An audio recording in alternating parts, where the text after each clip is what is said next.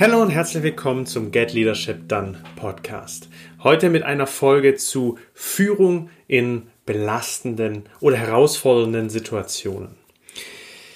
In belastenden oder herausfordernden Situationen herrscht in der Regel zu Beginn eine gewisse Unsicherheit. Sowohl bei dir als Führungskraft, aber auch bei deinen Mitarbeitern. Das ist völlig normal. Unser gewohntes Umfeld, so wie wir es letztendlich kennen, kommt da plötzlich ins Schwanken, wenn eine Belastung oder eine Herausforderung so groß ist, dass wir ja, es nicht auf einen Blick überblicken können. Also die Rahmenbedingungen sind anders, dass wir leichten bis hin zu schwerwiegenden Stress empfinden.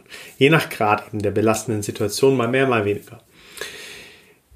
Ich möchte auf drei Bereiche eingehen, die wir bei Führung, bei solchen Situationen als essentiell ansehen und auch so in unserer Praxis beobachten. Nummer eins, was passiert eigentlich in belastenden Situationen mit uns selbst oder was ist denn auch eine belastende Situation? Wie kannst du dich als Führungskraft in belastenden Situationen stärken und dir selbst damit Sicherheit verschaffen?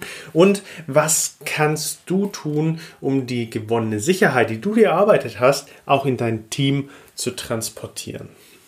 was passiert in belastenden Situationen eigentlich mit uns? Also unerwartete belastende Situationen können zunächst ähm, eine gewisse Unsicherheit auslösen, so wie Corona beispielsweise.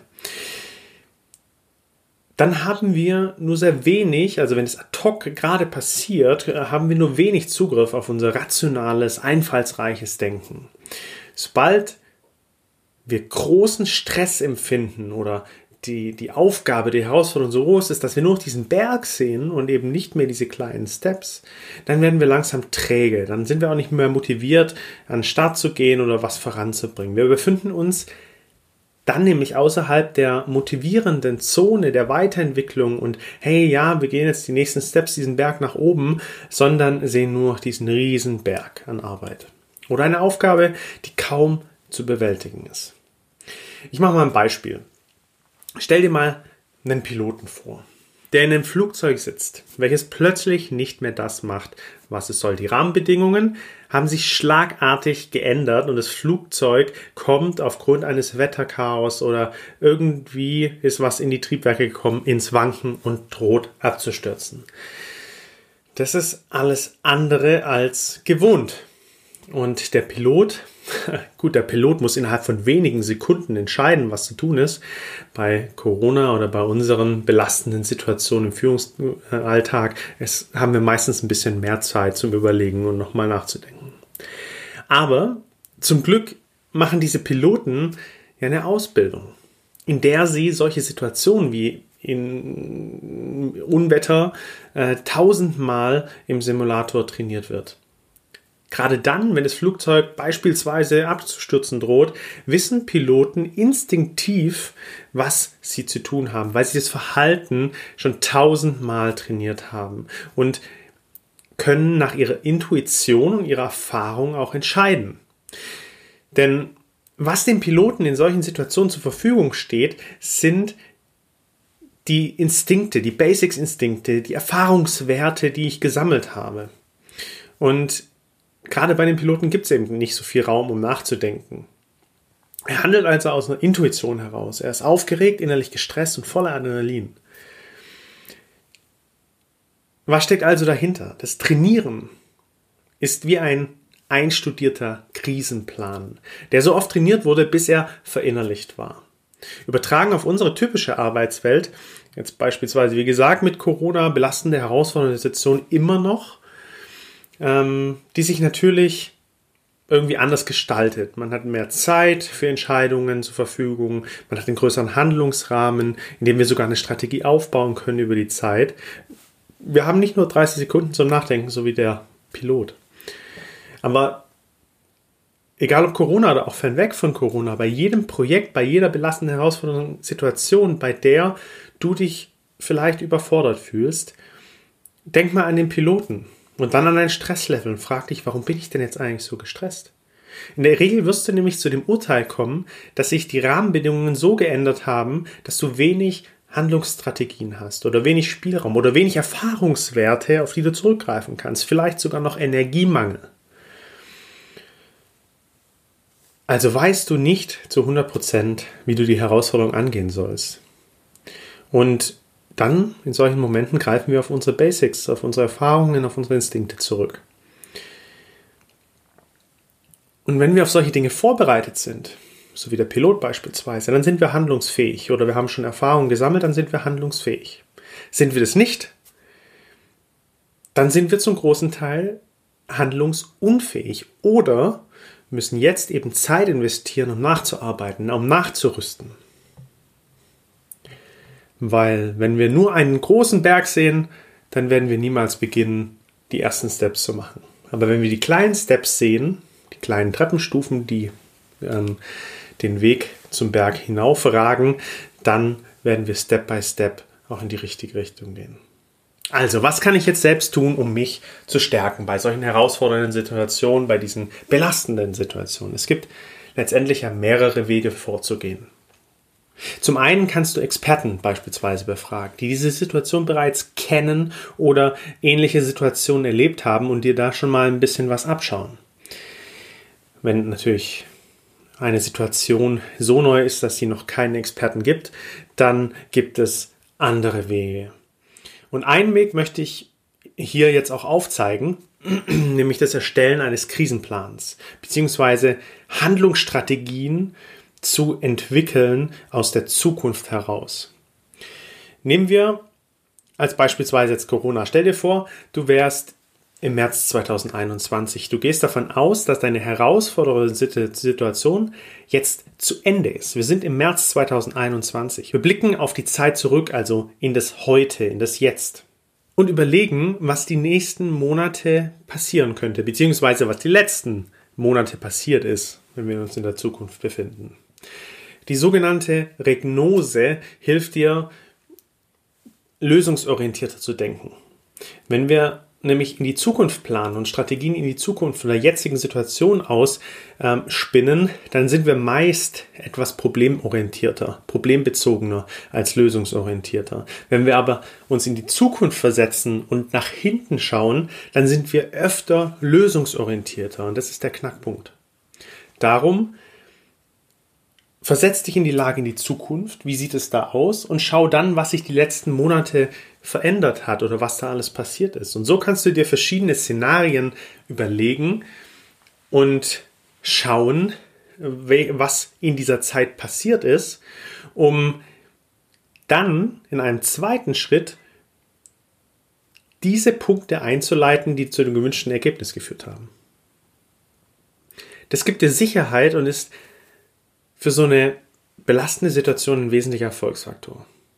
Blicke aus der Zukunft zurück und stell dir beispielsweise, um das am Beispiel klar zu machen mit Corona, folgende Fragen. Welche Auswirkungen hatte denn Corona oder die Isolation? Was haben die Rahmenbedingungen beispielsweise Homeoffice oder das virtuelle Zusammenarbeiten mit uns gemacht? Was macht es jetzt immer noch? Welche wirtschaftliche Entwicklung hatten wir und wie hat sich das auf das Unternehmen, auf das Team oder auf mich auch ausgewirkt? Wie hat sich die Zeit auf mein Unternehmen und die Kultur ausgewirkt? Was hat sich denn verändert? Und wenn du jetzt zum Beispiel die soziale Isolation und deine Unternehmenskultur betrachtest, jeder war ja für sich, jeder deiner Mitarbeiter ähm, wird sagen, dass sich in der Atmosphäre was verändert hat. Es war komisch. Die Arbeit war vielleicht eindimensionaler. Keiner hat sich mit mir in der Teeküche getroffen. Vielleicht bestand so viel Distanz durch die virtuelle Arbeit, dass dann kein, gar keine Nähe mehr vorhanden war. Vielleicht haben im August oder im September auch Leute dann das Unternehmen verlassen. Oder es kamen mehr Krankmeldungen im September und Oktober. Was haben wir im Dezember dann veranschlagt, damit es besser wird? Spinn dir so ein paar Situationen zusammen und leite Maßnahmen für dich ab, für deinen Krisenplan, so bist du gewappnet und erarbeitest dir auch für weitere ähnliche Situationen einen Handlungsplan, an dem du dich orientieren kannst. Und wenn es so ist, dass wir so eine Situation oder dass du so eine Situation noch nie hattest, dann wird es höchste Zeit, dass du dir genauso so Gedanken darüber machst, wie du diese Herausforderungen bewältigen kannst. Dein Auftreten in Richtung Team. Der dritte Punkt. Was ist jetzt wichtig, auch in dein Team reinzugeben? Wie solltest du auf dein Team einwirken? Ein entscheidender Punkt bei herausfordernden Situationen ist ein positives Mindset mitzubringen. Auch in dieser Zeit, egal wie belastend und herausfordernd, äh, herausfordernd äh, Situationen sein mögen, es gibt immer, immer Chancen und Möglichkeiten für die Zukunft. Filter diese Möglichkeiten heraus und stärke deine Stärken, weil es bringt einfach nichts, sich an Problemen aufzuhängen. Und dann gibt die Sicherheit, die möglicherweise neu gewonnene Sicherheit, mit in dein Team. Alle sitzen ja teils noch isoliert zu Hause und fühlen sich natürlich unsicher, weil sie so eine Situation noch nicht hatten. Aber eine gewisse Sicherheit mitzubringen, ist elementar wichtig. Und was dir in so einer Situation, wie wir jetzt aktuell noch haben, auch hilft, ist ein gewisser autoritärer, aber gleichzeitig empathischer Führungsstil, indem du einen Plan an die Wand zeichnest, Orientierung gibst, Struktur vorgibst, die vielleicht ein bisschen enger ist als sonst, die aber Sicherheit vermittelt. Denk da nachhaltig. Irgendwelche Quick Wins, jetzt irgendwelche Lösungen zu schaffen, die jetzt auf kurzer Distanz helfen, die werden dich nicht durch eine belastende Herausforderung oder Situation tragen. Eher den Gedanken long-term anzusetzen, ist umso wichtiger in solchen her ähm, herausfordernden Situationen. Und als Führungskraft bist du eben Vorbild und gibst Leitplanken. Und das kannst du eben durch beispielsweise so eine Arbeit mit dir selbst oder auch mit so einem Krisenplan, den du für dich erarbeitest, sehr gut tun, Richtung vorzugeben. Und wichtig ist nicht, ob der Krisenplan hundertprozentig aufgeht oder perfekt ausgeplant ist, sondern dass du überhaupt einen hast. Eine Idee davon, wie es potenziell weitergehen kann, in welche Richtung es gehen kann. Du und dein Team gemeinsam sich entwickeln können aus einer Krise, aus einer herausfordernden Situation, gemeinsam wieder Neues zu schaffen. Also überleg dir, wie kann ich denn aus dieser Situation Chancen und Möglichkeiten ableiten, ohne auch vielleicht diese herausfordernde Situation, die Rahmenbedingungen klein zu reden? Wie schaffe ich es nach dieser Zeit wieder Schwung aufzunehmen? Was kann denn auch in dieser Zeit Besonderes passieren oder was kann ich denn auch besonders gut mitnehmen aus so einer herausfordernden Situation? Und dann, was können auch meine nächsten Steps sein, um meine eigene Rolle zu stärken, aber auch meinen Mitarbeiter das Gefühl zu geben, hey, ich bleibe bei dieser Führungskraft safe im Team, weil wir gemeinsam so gute Wege beschreiten. Das für heute als Impuls Führung in belastenden Situationen. Wenn dir die Folge gefallen hat, dann lass mir gerne eine Bewertung da oder schreib uns einen Kommentar. Wir freuen uns auf dein Feedback und in diesem Sinne, Peace and